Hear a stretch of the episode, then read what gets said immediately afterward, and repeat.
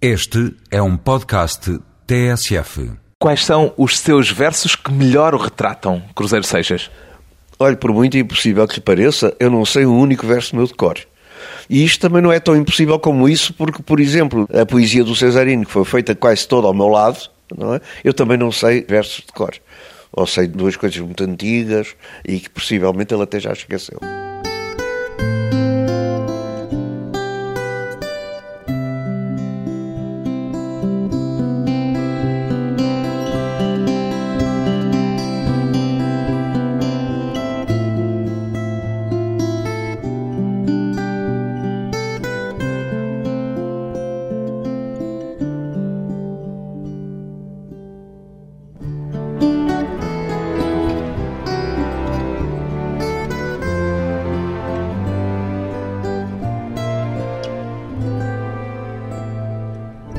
Do Cruzeiro Seixas, 84 anos, pintor e poeta.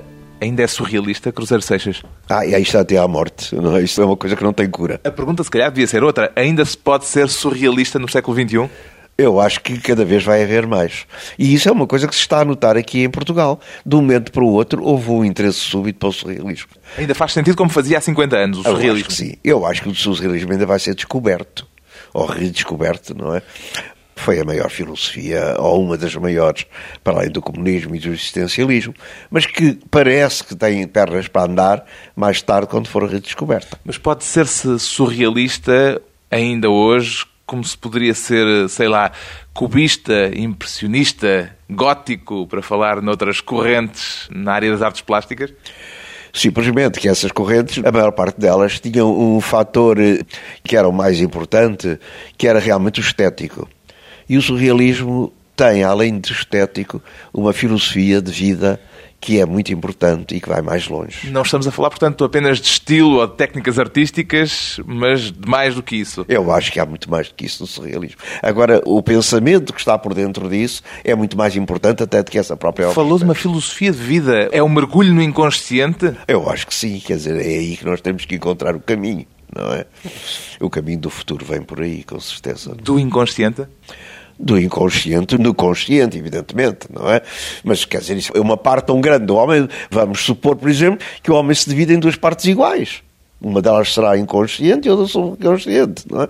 Mas realmente temos que admitir que são as duas, pelo menos, existentes e muito importantes. É? Explique-me o que é o seu surrealismo, Cruzeiro Seixas. Cada um tem o seu, de facto, isso é engraçado como você põe essa pergunta, não é? Porque eu tenho a impressão que cada um faz o seu surrealismo diferente dos outros, não é? E o seu? Não sei, o meu é um surrealismo que assenta principalmente numa ideia de liberdade louca, não é? Louca. Louca, não é? Porque é tanta, não é? E o desejo dela ultrapassa tanto a loucura mesmo, não é? E depois posso me gabar realmente de ter conseguido, de certa maneira? Realizar essa loucura e tê-la vivido, não é? Porque acho que sim. Hoje, com 84 anos, tenho já uma visão enorme da vida e posso espantar-me a mim próprio, não é? Pela liberdade ou pela loucura? Pela liberdade e pela loucura que meti dentro dela, não é? E consegui, consegui realmente viver, não é? O que é que de mais louco teve a sua vida? Bom, para não lhe falar dos amores, mas esta liberdade que nós sentimos no dia a dia, não é? E sermos capazes de passar pelos perigos, estarmos à beira do abismo e não cairmos nele. A vertigem atrai-o? A vertigem atrai imenso, não é? Eu estive muitas vezes no abismo à beira dele e, enfim, com um pé mesmo nele, não é? Mas sabermos realmente ultrapassar isso, não é? O que é artístico é não cair depois no abismo. Cair não me apetece muito, não é? Porque realmente é muito bonito. Mas isso acho que é preciso ser genial. Eu não sou genial, não é? Ou se fica um desgraçado que anda a dormir pela rua, não é? Alguma vez Eh, correu esse risco? Eu julguei que era isso que me ia acontecer na vida. Aqui há uns 30, 40 anos, eu supunha que o meu destino, que era ser um vadio, porque eu não Por tenho- desadaptação? por desadaptação, por não ter o mínimo jeito para fazer contas, por exemplo. Isso é uma coisa absolutamente necessária. Se me perguntar quando sou sete vezes nove, eu não sei. não é? Mas nunca soube ou esqueceu entretanto? Nunca soube, nunca soube. Apanhei pancadaria quando era miúdo, porque quando era miúdo isso era uma das coisas principais nas escolas, e davam reguadas, não é? Os outros todos saíam da aula e eu ficava até mais uma hora ou não sei o quê, a apanhar, pum, apanhava, apanhava, apanhava, mas nunca fui capaz de aprender. Dilo com um certo orgulho. Sim, sim, sim, com muito orgulho. E com muito orgulho porque acho que é uma coisa absolutamente desnecessária. O quê? Fazer contas? Fazer contas. Porque eu fiz a minha vida sem fazer contas e não morri à fome. Quer dizer, é estranho. Eu próprio me espanto imenso, não é? Como é que foi possível? Mas eu estou aqui, você vê isto, não é propriamente assim uma barraca, não, Não, é? é uma Do- excelente casa no centro de Lisboa. É engraçado, não é? Quer dizer, não sei como é que isso foi. Está claro, das duas, uma. Ou se é Alguém minha- lhe fez as contas?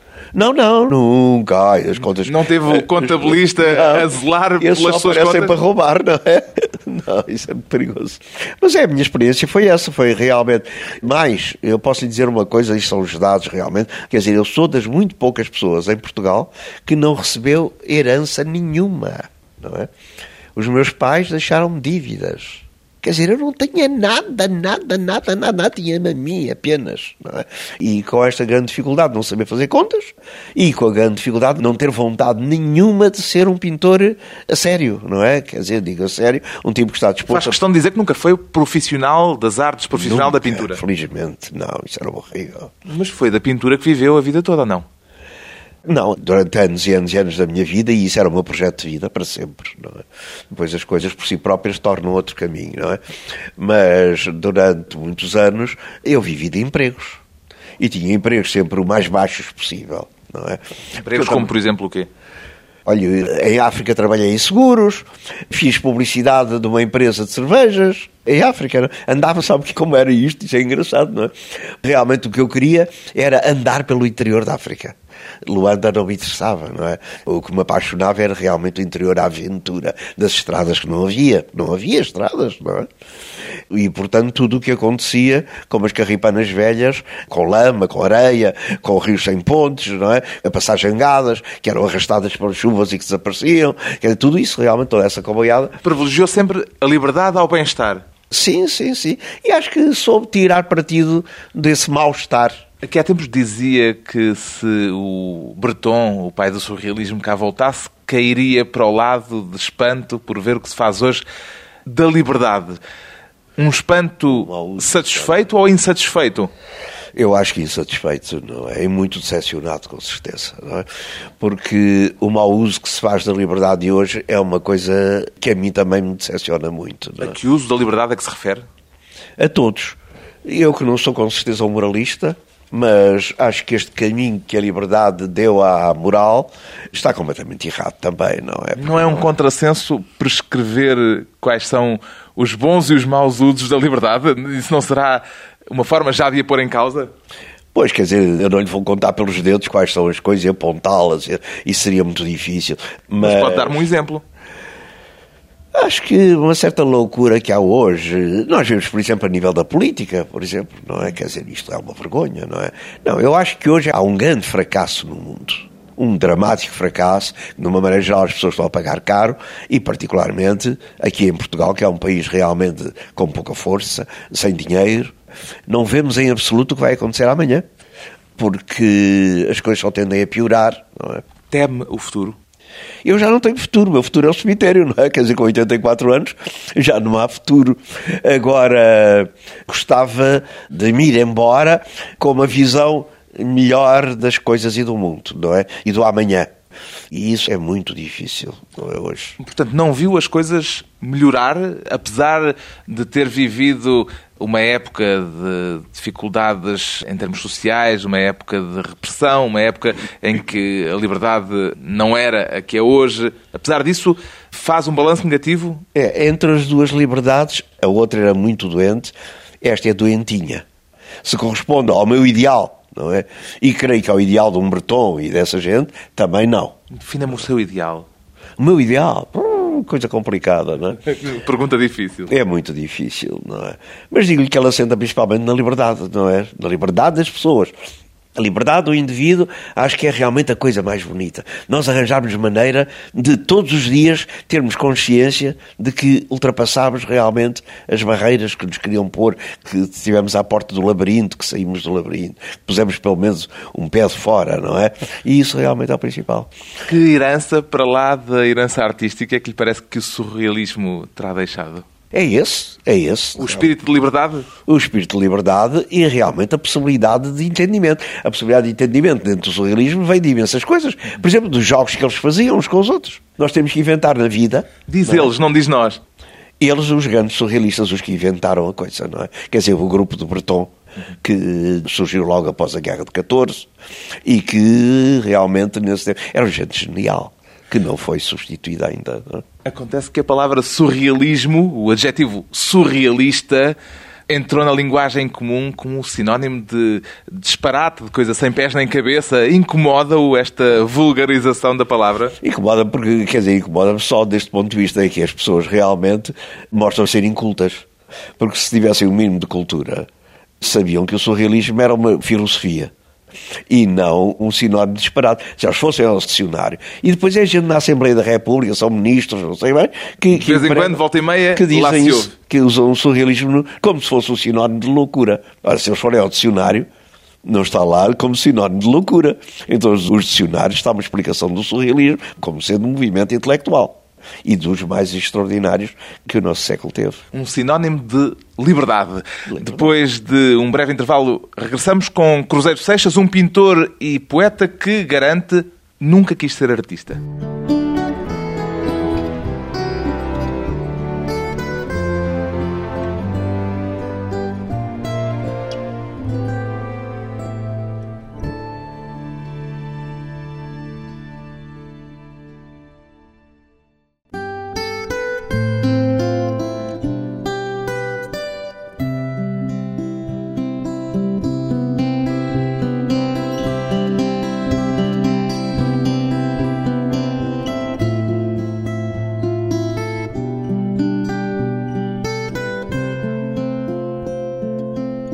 De regresso à conversa com Artur do Cruzeiro Seixas, pintor, poeta, que garante nunca me interessou ser um intelectual ou um artista. O que é que desejou ser então, Cruzeiro Seixas? Um homem. Acho que é a coisa mais difícil de todas e a mais apaixonante. É? Ser uma pessoa, ser um ser humano. Qual era o seu grande sonho de infância? Ah, não sei. Acho que nunca tive sonhos de infância. Não, é? não se recorda de querer ser qualquer coisa? Não. Contava-se que o meu avô, quando era pequeno, perguntaram o que é que queria ser. E ele respondeu bombeiro. O que naquele tempo, realmente, claro, as famílias todas queriam que os meninos fossem outra coisa, não é? E ele respondeu bombeiro. E esta história contou-se sempre, não é? E contava não há nenhuma história, história familiar a seu respeito? A meu respeito, não. Não, assim que me lembro, não. Teve uma infância feliz?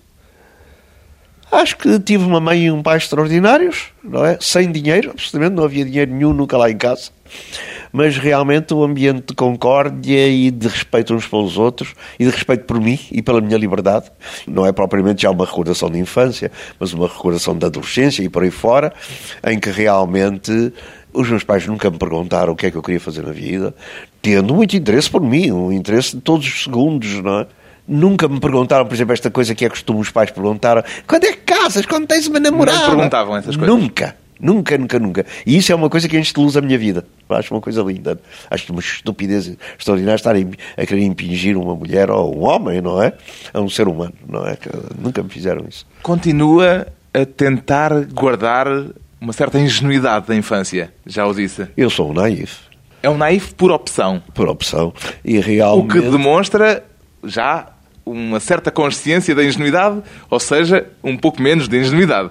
Isso, você vê muito bem o problema. Naif é? ou ingênuo é aquele que não se dá conta de o ser. É, claro, não é? Mas isso é tão difícil. Ainda haverá hoje alguém que seja ingênuo, não é? Quer dizer, já não há ninguém, creio eu, não é? Porquê que diz Agora... que tentou guardar sempre a sua ingenuidade com unhas e dentes?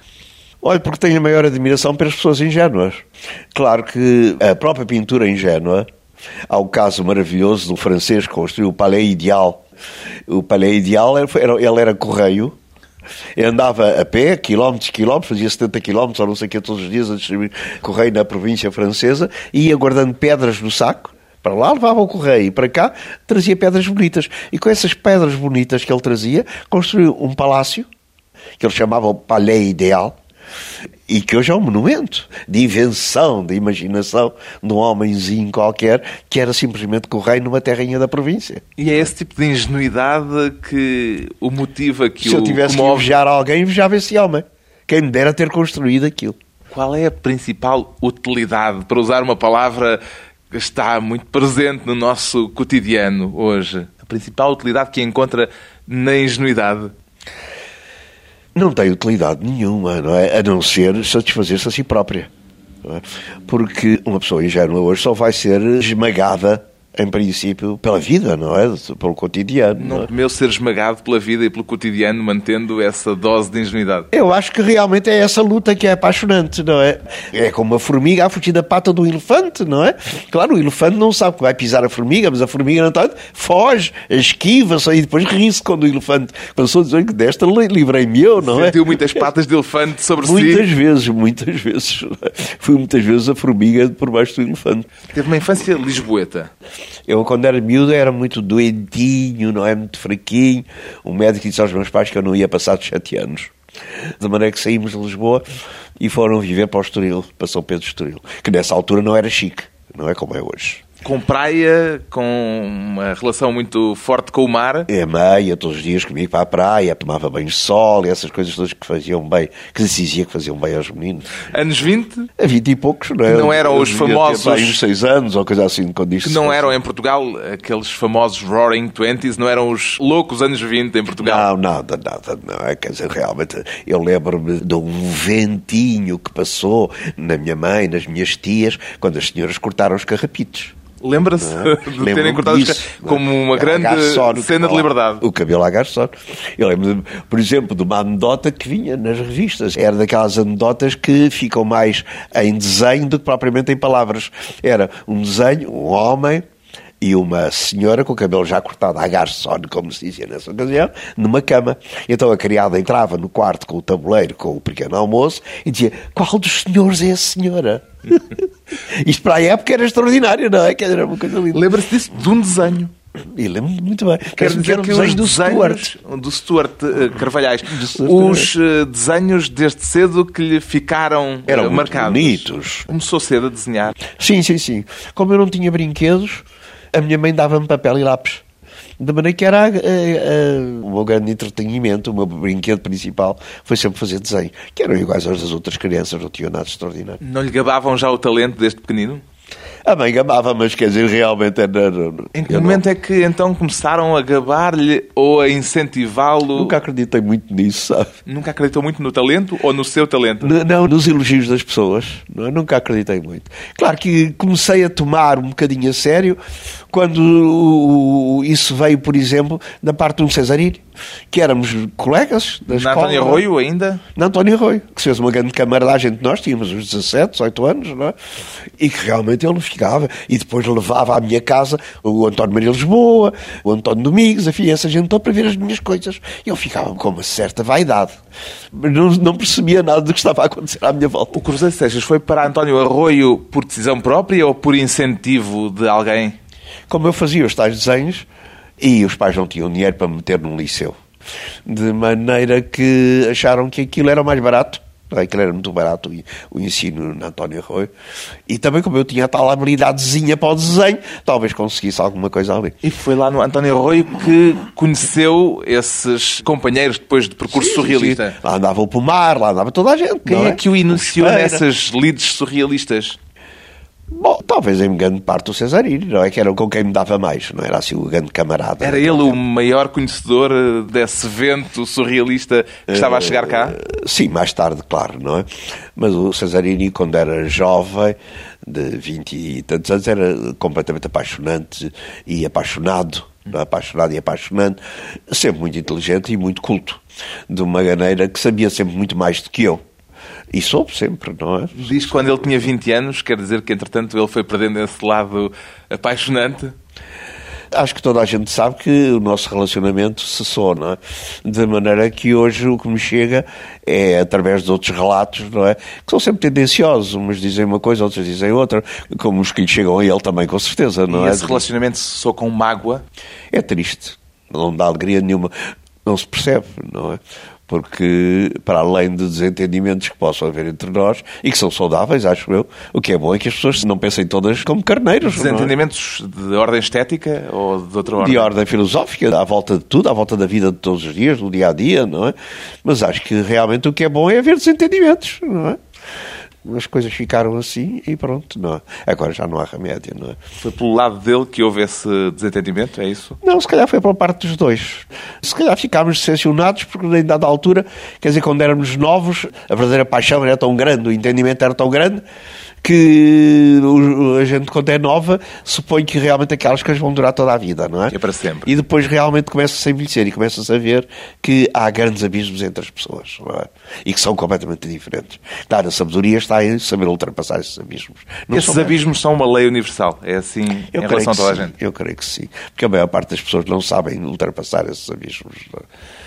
Ainda recorda o primeiro impacto que o manifesto de Breton lhe provocou? Não, não tenho memória nenhuma. Para estas coisas, quer dizer, realmente, não. A minha memória não é nada de género intelectual, de páginas, saber no livro tal está isto assim, assim e tal. Não é nada. Não é? Tudo fica a fazer parte da minha própria carne. Mas não se lembra de o ter lido pela primeira vez? Da circunstância em que o descobriu? Eh, Lembro-me, quer dizer, essas coisas realmente entraram com muita dificuldade dentro de mim, porque era nos anos 40, por um lado, não tinha dinheiro para comprar as coisas, é? Para comprar livros. Por outro lado, também as livrarias estavam muito mal fornecidas, porque livros desses a Pia não deixava chegar cá de uma maneira geral, não é? Maneira que a vida hoje não se pensa, como tudo isso era difícil, não é?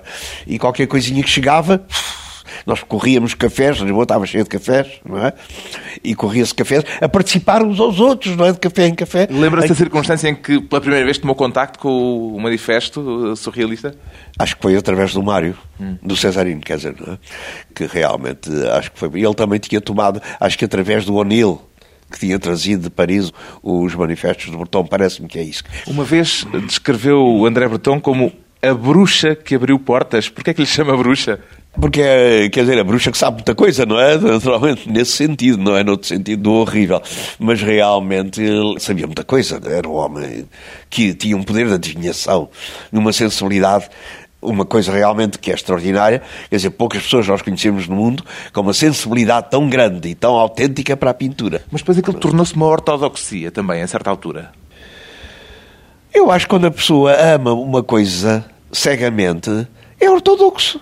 Não é? Quer dizer, aquela Com coisa. expulsões e tudo, ou seja, contrariando um pouco a ideia de liberdade. Claro, enganou-se muitas vezes, mas toda a gente se engana. Mas tinha uma coisa espantosa: é que realmente, quando se enganava, sabia voltar atrás, um ano ou dois, ou meses depois, mas sabia voltar para e emendar.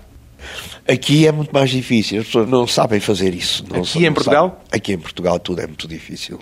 Considera-o um gênio, claro, já o disse. Sim, sim, sim, sim, sim. Toda aquela geração. É isso que nos falta hoje, sabe? O gênio? Hoje falta em absoluto, não é? A todos os O níveis. que é que define o gênio?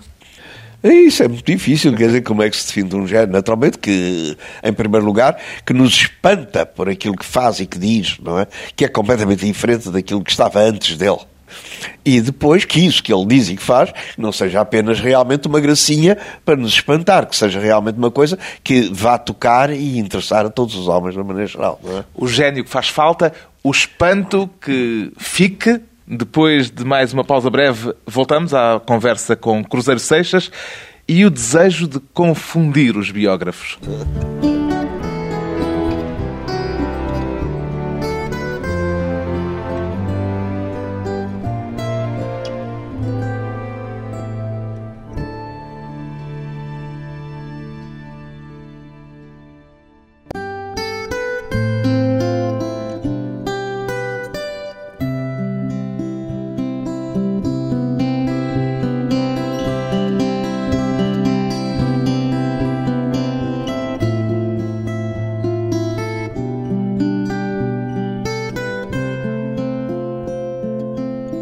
Convidado hoje para a conversa pessoal e transmissível, Artur do Cruzeiro Seixas, que disse uma vez: é pelos olhos que quase tudo penetra em mim. Dá mais importância à sua obra plástica do que à sua obra escrita, Cruzeiro Seixas?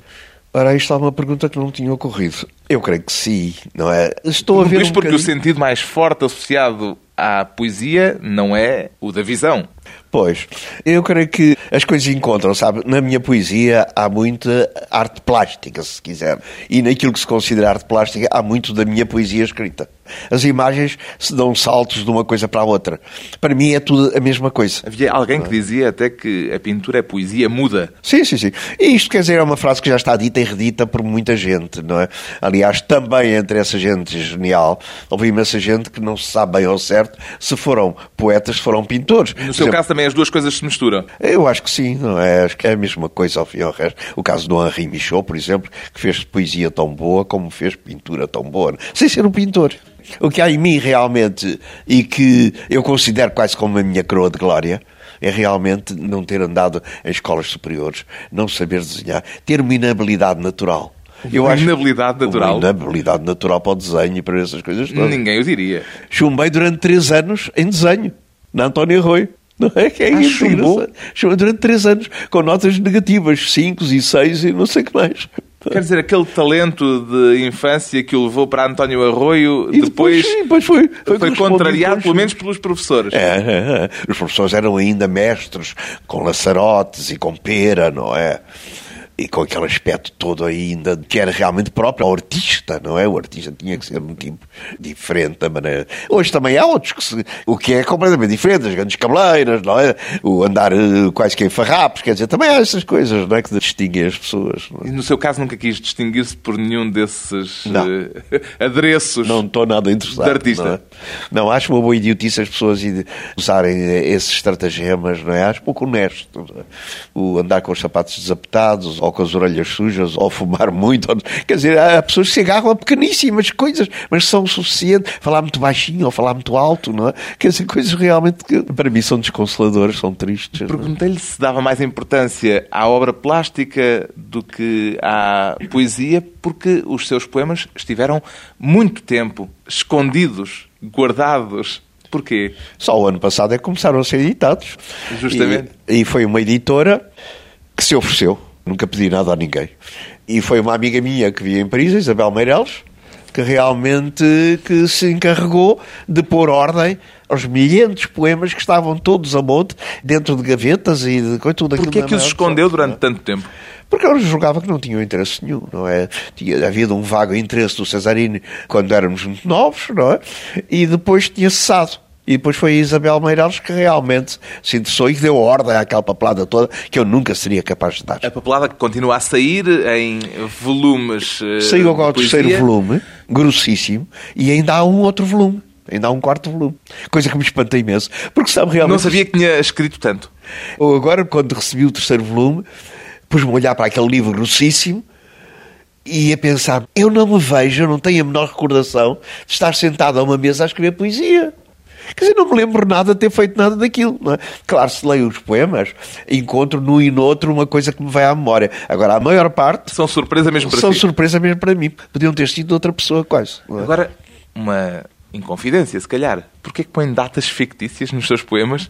Não é confidência, foi para fazer perder o caminho, para transtornar o caminho aos académicos, não é? Deliberadamente. Deliberadamente, não é? Fazer-lhe tropeçar e nunca escreverem um estudo sobre mim a dizer na época tal ele fazia não sei que mais e depois na Quer dizer, baralhou os papéis todos para aquilo sair com uma ordem que não era necessariamente a ordem por que foram escritos. nada, nada, que eles não possam fazer isso, não é? Ou se fizerem têm que ter, ter muito trabalho, não é? Mas realmente não estou nada interessado nesses estudos, não é? Grande parte dos seus poemas tem como legenda África, ou, noutros casos, Áfricas, e depois o ano. É só a data que é fictícia ou também a indicação geográfica, em alguns casos? O ano é sempre fictício, não é? E o, o África poucas vezes aparece, não é? Aparece muito mais Áfricas. E Áfricas era realmente um jogo. Eu tinha a consciência de que a África era um, um sítio de grande infelicidade e de grande horror, não é? Claro, desde as descobertas que aquela gente era escravizada, depois, está claro, quando o colonismo assentou bases, quer dizer, continuavam a ser escravizados, e depois da liberdade viu a desgraça que aquilo tem sido, não é? E está claro, prevendo tudo isso, e tendo conhecimento das minhas próprias desgraças, eu realmente ligava e dizia Áfricas. Eram a África, a África e a minha própria África que vive dentro de mim. As desgraças pessoais também, é isso? Sim, sim, sim. Eu comparo-me de certa maneira à África. Porque a liberdade é sempre insuficiente. É Há sempre poemas onde põe essa designação Áfricas que podem ter sido escritos aqui, em Lisboa, na Europa. Alguns já foram escritos aqui. Mas a África continua dentro de mim. Por paixão também. Porquê que se veio embora ao fim de 14 anos da África de Angola? Quer dizer, era a guerra e quiseram meter uma arma na mão, não é? Para eu combater. Ah, queriam mobilizá-lo. Sim, sim, sim. Aquilo ao O princípio. exército colonial? Não era o exército, era a própria população branca que estava aterrorizada. Tinha razão, claro. Mas estava aterrorizada e fizeram-se milícias que defendiam Luanda. E essas milícias, que eram os seus autores, senhores engenheiros, pais de família, mas matavam tudo quando mexia. Isso em 1964. Eu para datas sou muito mal, mas quer dizer, aquele primeiro ano de coisa, eu vim-me embora um ano depois, mais ou menos, daquilo ter começado. Quando quiseram realmente, quando eu vi que não podia fugir a ser eh, metido, Mobilizado. mobilizado numa dessas milícias, era insuportável. Chegou a pegar em armas? Não, não. chegou já, sequer a não. pegá-lo. Não, não, neguei-me desde logo. Quando partiu para a África, em 1950, já ia com um destino? Eu ia com o destino de ficar lá para sempre. Aquilo E a ideia era Angola, não tinha- logo à partida. Era a África toda, não é? Quer dizer, a África toda me parecia apaixonante. Mas é? saiu de Portugal como marinheiro, não foi? Sim, sim, sim. Eu não tinha ganha-pão e não tinha dinheiro para viajar, de maneira que apareceu um, umas pessoas que moravam no mesmo prédio onde nós morávamos, morava com os meus pais, que era da Companhia Nacional de Navegação, e um dia eu encontrei na escada e pedi-lhe se me arranjava um emprego na companhia. E ele disse, ah, sim senhor, olha, vá lá. E pronto. Andou muito tempo embarcado? Andei quase dois anos. Foi realmente uma coisa muito interessante, porque, olha, por exemplo, para além de toda a aprendizagem que era bem distante daquilo em que eu tinha sido educado pelos meus pais, não é? Uma vida muito dura. Mas para além disso tudo, tive a oportunidade de conhecer todas as colónias portuguesas ainda eh, pertencentes a Portugal, ou com ligações a Portugal. A Índia, Macau, Timor, tudo isso, as ilhas todas, o que era realmente uma revelação. A revelação da loucura daqueles tipos que tinham chegado ali nos anos das descobertas. Já era surrealista quando foi. Sim, sim, sim. E a minha visão foi sempre, tanto quanto possível, ao meu nível, não é? Mas foi sempre surrealista. E isso adensou essa viagem, essa aventura, Ficou, adensou ficou, para sempre, surrealista. ficou para sempre ligado, por exemplo, há qualquer coisa que eu sinto, sentirei sempre, enquanto viver, que falta fazer em Goa. E essa coisa seria qualquer coisa que estava ligada à nossa permanência aqui e ao surrealismo. Não sei como era, não sei. Claro, era completamente impossível e continua a ser, não é? Cada vez mais. É? Mas realizá-la, não é? Mas há qualquer coisa para ali, daquele lado, que me continua a atrair. A sua vida foi sempre assim, ao sabor do improviso. Sim, sim, sim. Completamente. Vagamente sei sempre o que vai acontecer amanhã. Não é? Vagamente. Vagamente. Já disse que foi uma vida toda ela um disparate. Em que sentido é que o diz? Disparado porque fiz muito poucas das coisas que as outras pessoas fazem todos os dias. Apenas o, o que é absolutamente necessário para subsistir. Alguma coisa de que se Foi arrependa? muito complicado, sabe? Foi muito complicado. Alguma coisa que De que se arrependa? Naturalmente, não fui sempre tanto quanto possível amante, próximo das pessoas que devia ter sido. Dá uma grande perspectiva e nessa perspectiva vejo que errei às vezes. Quem me dera que não tivesse acontecido. Aconteceu, com certeza, algumas vezes. Não é? Hoje diz que se sente ofendido pelos seus próprios sinais de velhice. Já li isto. É-lhe difícil aceitar a idade, Cruzeiro Seixas? Muito. Acho que é uma coisa horrível, não é? Não há nada a fazer, claro, mas realmente eh, é revoltante o envelhecer-se, nós sentirmos que já não temos a mesma força para resolver os problemas. Felizmente, julgo que ainda estou lúcido, mas quer dizer, deixar de ficar lúcido é uma coisa que me mete um medo atroz. Como é que encara a ideia de morte? Agora, nesta altura, e em qualquer momento que este estado se agrave, eu acho que é um alívio. E desejava imenso. Agora, ainda estou vivo e ainda tenho que me mexer como um tipo que está vivo, claro. Mas já estou vivo e assim meio como uma formiga pisada pelo tal elefante, não é? A remexer, não é? Só uma parte de mim, não é? Há muita coisa que já pertence à história, que já não pertence a mim. Olha, por exemplo, viajar O amar, nós nunca nos cansamos de amar, não é? E isso realmente é uma coisa que se tem muita saudade quando se chega a velho, não é? Acho eu, pelo menos no meu caso. As coisas não podem ser como nós queremos, claro, também é verdade. É um homem desencantado de alguma forma? A vida tem duas partes iguais. Há uma realmente que é apaixonante e outra que é decepcionante. O encanto e o desencanto. O desencanto também é muito forte, não é? E claro, numa vida vivida intensamente, há as duas partes, não é? Muito intensas também. Qual foi o maior encanto que viveu ao longo da sua vida já de 84 anos? Bom, olha, eu sou apaixonado pela pintura, mas também recordações de amor pessoas que amei, duas ou três pessoas extraordinárias que não esqueço mais. O encontro, o de foudre, como dizem os franceses, quer dizer, aquela coisa espantosa que é encontrar-se uma pessoa e nós cruzarmos o olhar e daí a bocado estarmos na cama, por exemplo, como acontecia na Lisboa daqui a uns anos. E são coisas muito bonitas. Antes da SIDA? Antes da SIDA, pois é, pois é. Houve muitas coisas realmente muito bonitas. A natureza em si é uma coisa muito bela, não é? A natureza de um corpo a natureza de um pôr-do-sol, a natureza de uma florinha que nasce entre a erva, de um pássaro que voa. Há tanta coisa, tanta coisa admirável. Agora estou a falar das coisas da natureza, natureza propriamente dito, mas quando nós entramos num museu e vemos coisas como a Vitória de Samotrácia e vemos coisas como que como tudo por aí fora, não é? Quer dizer, tanta coisa, tanta coisa que nos fazem perder a cabeça e que nós não nos cansamos de olhar e de e de fazer amor com elas, não é? Porque fazemos amor violentamente com essas coisas. É? As maravilhas que preenchem uma vida, uma vida mergulhada na poesia das palavras e das imagens, mergulhada em liberdade, a vida de Cruzeiro Seixas, surrealista sempre. Você é uma simpatia.